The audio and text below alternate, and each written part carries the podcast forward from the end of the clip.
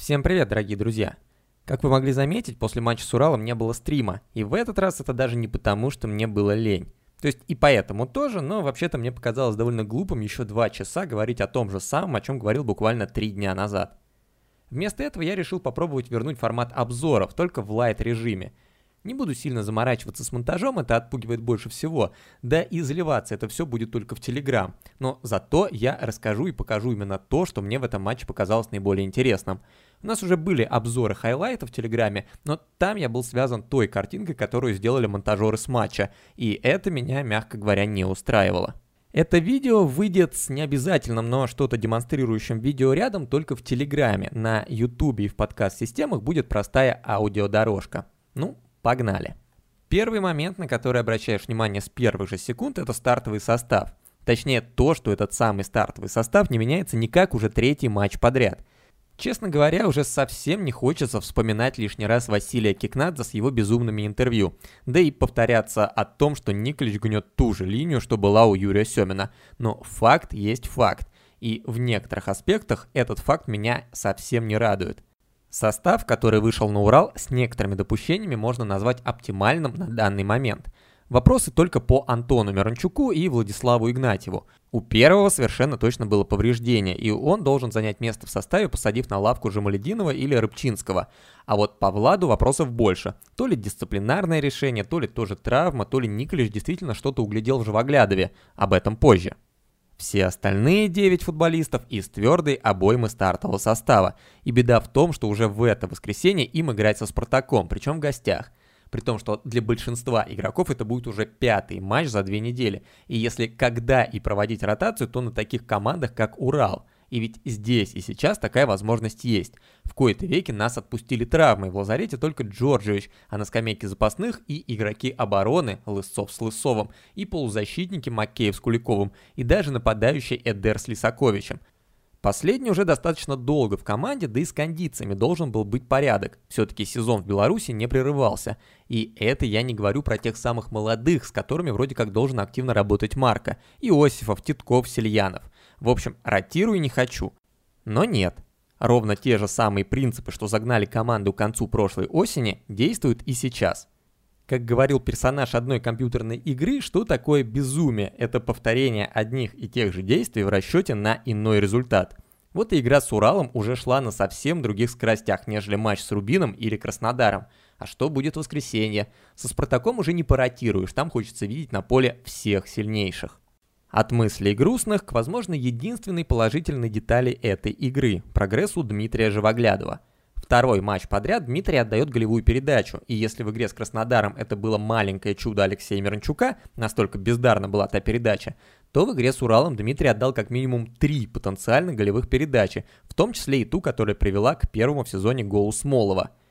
Причем началось это все с небольшой тупки в своей штрафной, когда Живой и Чурлука не поделили мяч и заработали угловой на ровном месте – но затем Дима не дал ни одного повода для критики и по мне заслужил статуэтку лучшего игрока матча. Это подтверждают и статистические сервисы. Хускорт поставил Живоглядова на первое место среди полевых футболистов, а Инстат среди вообще всех футболистов этой игры. Возможно, дело в том, что Урал вовсе не создавал проблем для Живоглядова в обороне. Двух защитников и одного опорника было более чем достаточно, чтобы справляться с редкими атаками екатеринбуржцев – Поэтому и Рыбусь, и Живоглядов могли спокойно проводить большую часть времени у чужой штрафной. Но вот что поразило, это резкий прогресс в передачах по сравнению с первыми матчами. Все те навесы и прострелы Живоглядова, делавшиеся с закрытыми глазами в предыдущих играх и долетавшие исключительно до первого же защитника, вдруг начали проходить. И точный навес на Жамалединова, и достаточно тонкие проникающие передачи в штрафную, и почти идеальный навес на Смолова – один матч это в любом случае еще не показатель. Плохих матчей у Дмитрия было гораздо больше, а Урал действительно не тот соперник, по которому стоит оценивать активность крайнего защитника.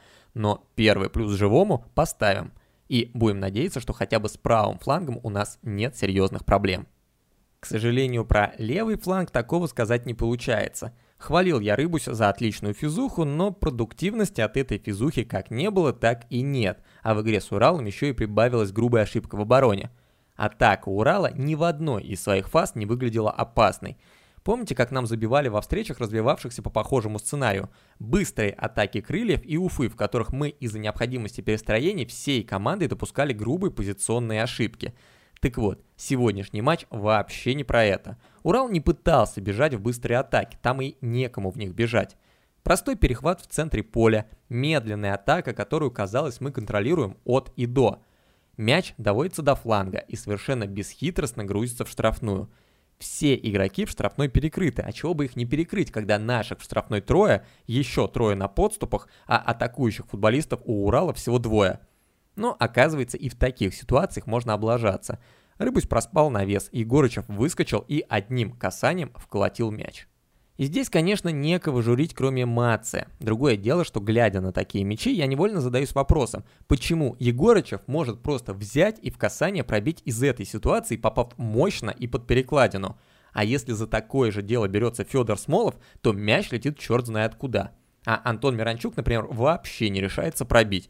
Решение Антона тоже, конечно, имеет право на жизнь. Рифат обязан был, по крайней мере, попадать в створ, но, черт возьми, просто подставляешь ногу, и мяч летит под перекладину. Ни один облак не отобьет, не то что Помазун. Егорычев делает, наши нет. Ведь и гол Смолова похож на гол Егорычева. Тоже навес с фланга, врыв из глубины и... Нет, не удар в касание, а прием, смещение и только затем удар с левой ноги. В этот раз залетело. В следующий раз там после приема может оказаться Рыков и удара уже не будет.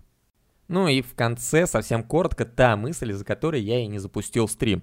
Весь матч она пульсировала у меня в голове, и самое страшное, что это продолжается уже больше года. В Локомотиве некому доставлять мячи в сетку. Есть Гжегош Крыховик, который может пульнуть с 30 метров, но поставить такое на поток невозможно. Есть Леша Миранчук, который может сотворить магию на поле, но каково это надеяться на магию каждый матч, можно уточнить у болельщиков Барселоны. А вот человека, который бы просто переправлял мячи в ворота, в команде нет. Когда мяч у Рифата, Федора, Эдера, Антона или кого угодно, нет ощущения, что сейчас будет гол, даже в убойных ситуациях. И нет предпосылок, что что-то изменится. Каждый из этих футболистов в чем-то хорош. Работоспособностью, продвижением мяча, выигранными единоборствами, комбинационной игрой. Но никто из них не переправляет мячи в сетку. И это огромнейшая проблема для нашей команды, которая раз за разом выливается в потери очков. Пока что удается отыгрываться на последних минутах, но долго уповать на это везение нельзя. Да и наши покупки в линию атаки не убеждают, что это решение именно этой проблемы. Камано яркий индивидуалист, но все же игрок края поля, которому нужно пространство и скорость. Использование его нападающим, как Фарфана, скорее всего не приведет к хорошему эффекту. А Лисакович пока не показывает, за что его так ценили в Беларуси. В обоих матчах были яркие моменты, но переправить мяч в сетку не удавалось.